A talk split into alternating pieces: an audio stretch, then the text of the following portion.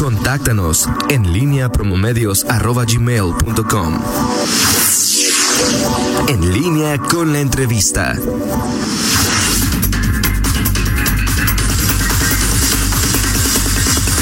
Son las 8 de la mañana con 8 minutos. Antes de dar paso a la entrevista con la diputada eh, Livia Denise García Muñoz Ledo, quiero poner las mañanitas.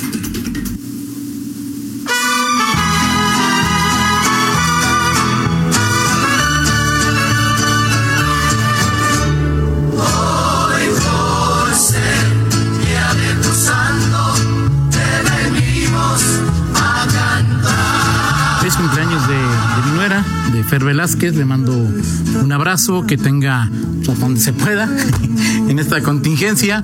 Un día muy, muy festejado. Espero que mi hijo Ale la, consienta, le dé un muy buen regalo. Fer, muchas felicidades. Que, eh, que hoy comience la mejor etapa de tu vida. Ya sabes que te queremos mucho. Rosalía, te mandamos un, un fuerte abrazo y que disfrutes mucho.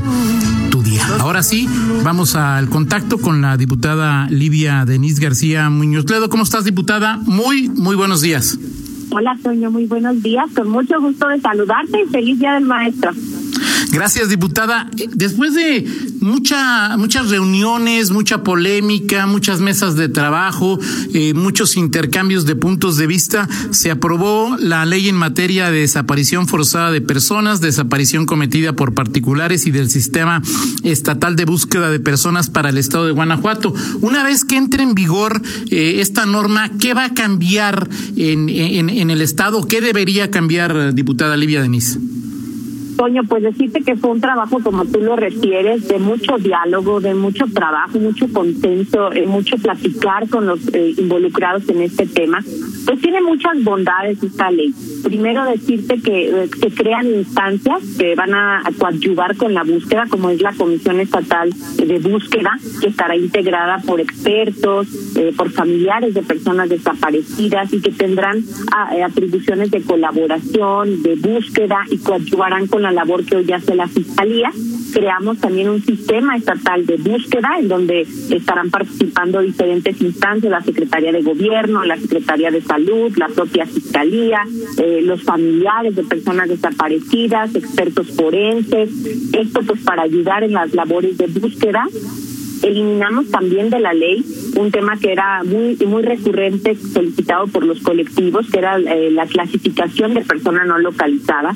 Esto para efectos de que no pasaran las 72 horas y comenzaran apenas la búsqueda después de este tiempo sino que de manera inmediata con esta clasificación ya únicamente de persona desaparecida de manera inmediata están obligados a realizar la búsqueda y la investigación Ahora, diputada, eh, ahora que se publique, que, que, que entre en vigor la, la ley, eh, esto y si lo que se logra en, en la norma, en lo que aprueba ayer el legislativo, si se plasma debidamente en las autoridades que tienen que intervenir, debería eh, encontrarse de manera más fácil a personas desaparecidas, se brindaría obviamente mayor apoyo a familiares de personas desaparecidas. ¿Qué es lo que en los hechos, en la vida cotidiana de las personas que hoy buscan eh, denodada y desesperadamente a sus familiares va, va, va a cambiar, diputada? Bueno, creo que primero se da respuesta a muchos temas que estaban en el aire. Eh, por ejemplo, se crea un registro estatal de personas desaparecidas, lo que nos va a permitir tener información clara y sistematizada de cuántas personas desaparecidas hay en el Estado. Eh, generamos un capítulo completo de derechos de las víctimas. Entonces, aunque de alguna manera sabemos que tenían el derecho de solicitar información, de participar de las carpetas de investigación, pues sabemos que en la práctica también muchas veces pues eh, no, no veían materializados estos derechos. Hoy ya tienen este, digamos, este asidero jurídico pues para exigir estos derechos. Eh, hay instancias que van a proteger también la búsqueda que ellos lleven a cabo. Eh, creo que es muy importante que la, esta coadyuvancia que dejamos muy clara en las etapas de investigación, de manera que ellos pueden ver, verter sus opiniones, eh, recibir información, aportar índices de evidencias a la, a la propia búsqueda, eh, por supuesto que se garantiza el principio pro persona. Ah, hay bondades, sin embargo, también somos, estamos ciertos que la, la sola aprobación de la ley pues no genera los cambios. Tenemos que estar vigilantes de que realmente se aplique correctamente por las autoridades. Ahora, diputada, el proceso fue largo, fue complicado, eh, pero en este, en este proceso, en lo que tú analizaste, la información que recibiste, las peticiones que te hicieron, las correcciones que se hicieron a, la propuesta a, lo largo de, del trabajo, es eh, tan grave es el problema de personas desaparecidas en Guanajuato y cómo catalogas el apoyo que hasta ahora se le ha dado a, esa, a, esos grupos, a esas, a esas personas, diputada. Me, parece que es un, eh, después de sentarme con ellos y platicar, me parece que es un problema grave. Sí, me parece que es un problema grave, por supuesto, sobre todo por las consecuencias que genera la desaparición de una persona. Me parece que también, derivado de lo que pude observar, es un problema focalizado. Es decir, me parece que aunque se presenten casos en diferentes partes del, del Estado, hay lugares donde se focalizan mucho la desaparición. Creo que eso es importante. Y ahora con la ley también se realizará lo que se llama un análisis de contexto. Esto no es más que establecer de manera clara características propias de las desapariciones, para saber si se vinculan, por ejemplo, con trata de personas, si se vinculan con organizaciones criminales, si se vinculan con zonas geográficas, con edades, rangos de edades. Eso es muy importante. Entonces, ahora tendremos esta información que se podrá procesar y podrá, podrá ser muy efectiva para eh, los elementos de la investigación.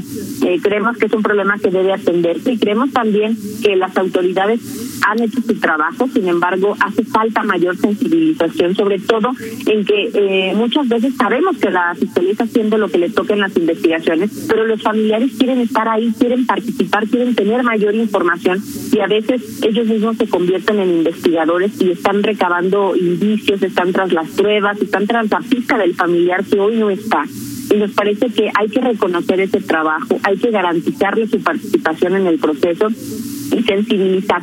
No puedo negar que derivado de las mesas de trabajo también se evidenciaron algunas malas prácticas. Creo que es momento de, cambiar el rumbo, creo que es momento también de sancionar a los servidores públicos que no hacen lo que les toca y eso también está contemplado en la norma.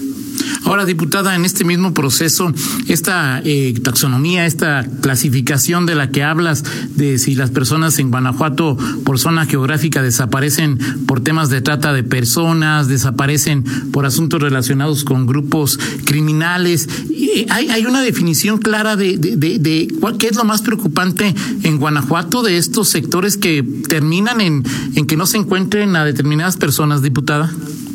Creo que aquí la, la, principal problemática es que no debemos detener la búsqueda, Toño.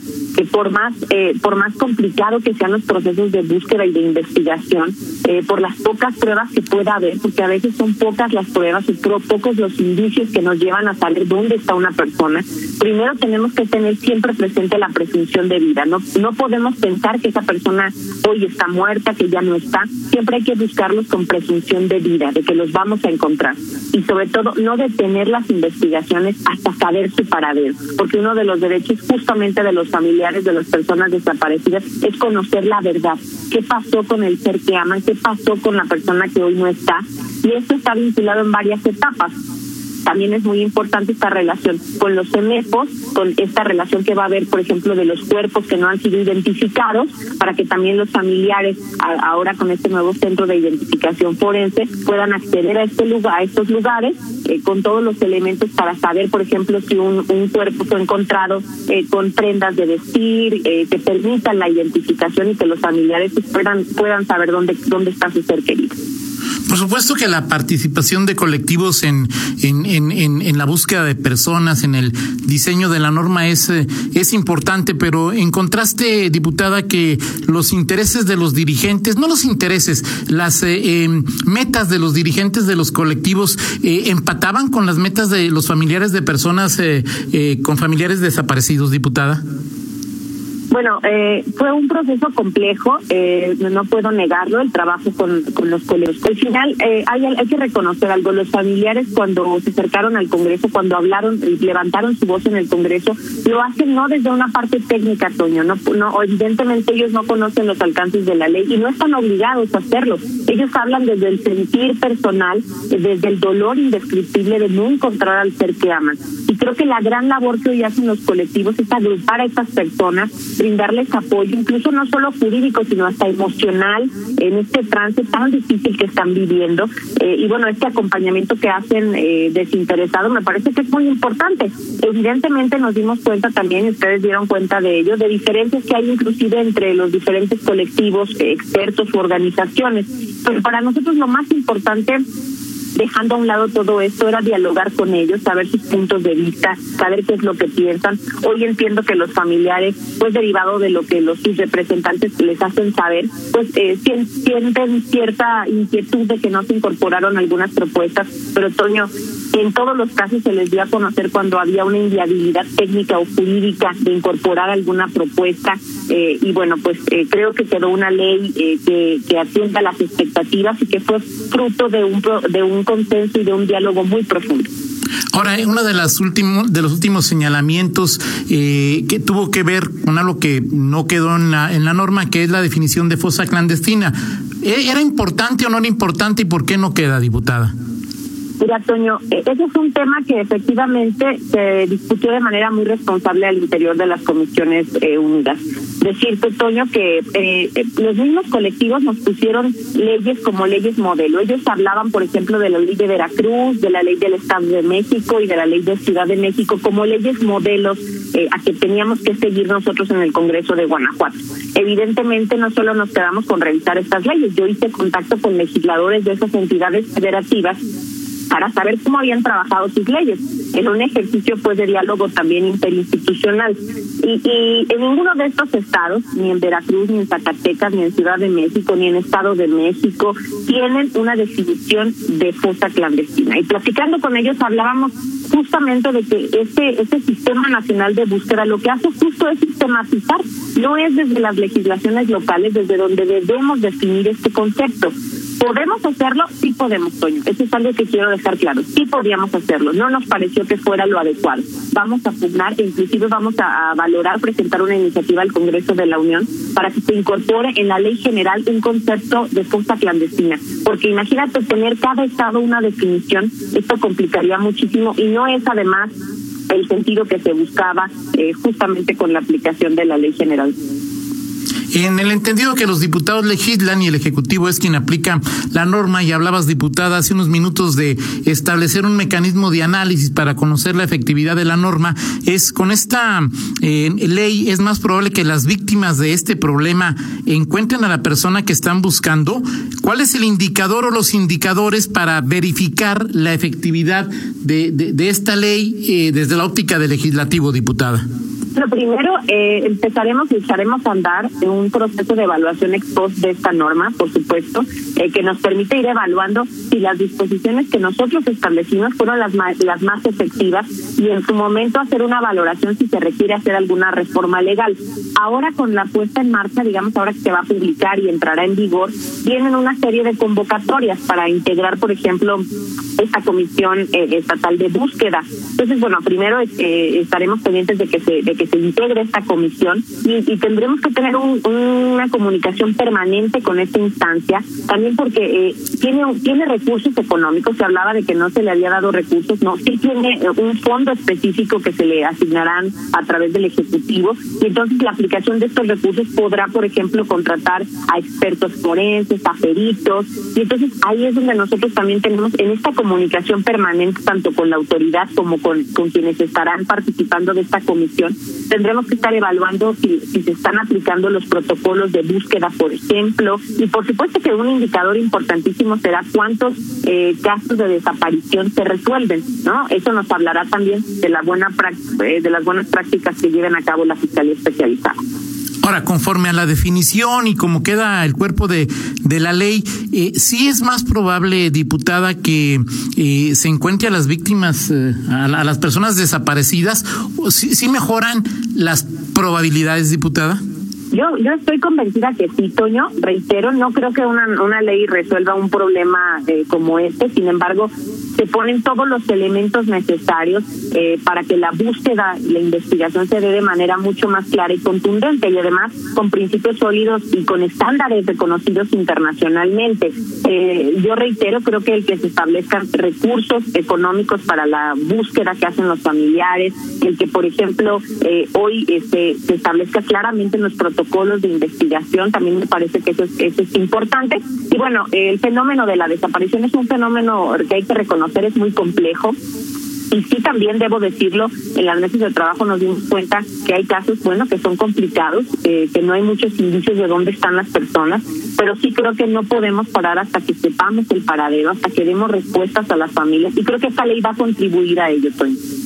Eh, me, pide Miguel Zacarías, eh, mi compañero, que te pregunte, diputada, ¿qué pasó con los colectivos que se habían mostrado abiertos al diálogo y al final eh, cuestionaron el producto terminado y decían que los diputados se, se, sujetaron a lo que pretendía y quería el, el, el fiscal Samarripa?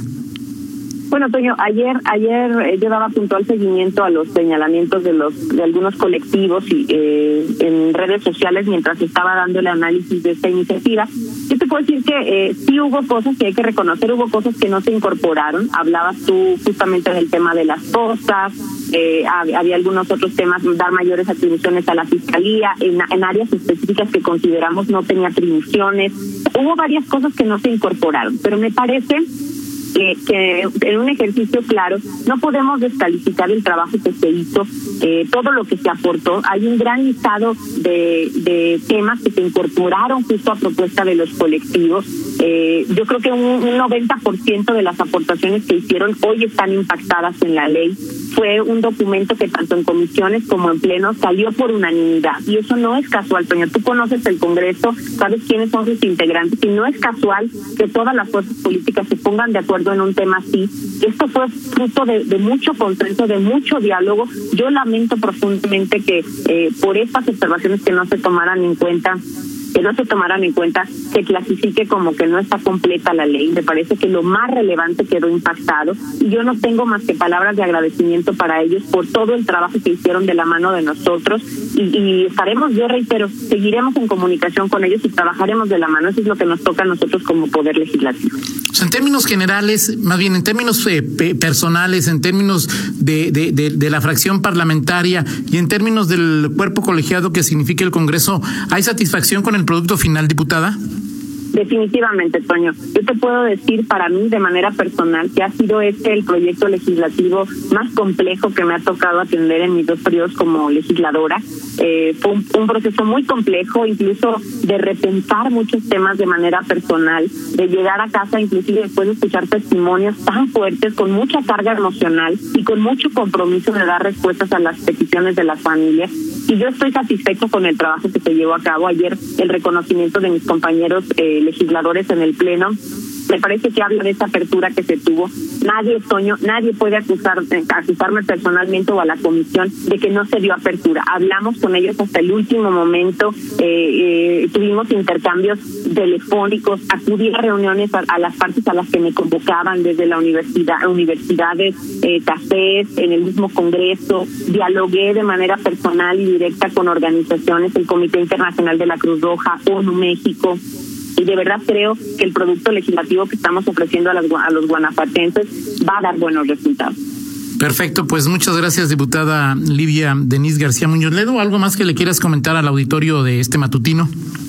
Pues eh, aprovechar este espacio, Toño, para reconocer la labor de los maestros también en este día tan especial. Eh, y bueno, felicitarse si también que eres maestro y decirles que vamos a seguir trabajando en los temas más importantes que, Guanajuato demanda desde el Congreso del Estado. Y Perfecto, muchas gracias, diputada. Te mando un abrazo. Gracias por tomar esta comunicación. Muchas gracias por el espacio. Hasta luego. Son las ocho con veintiséis, una pausa, regresamos.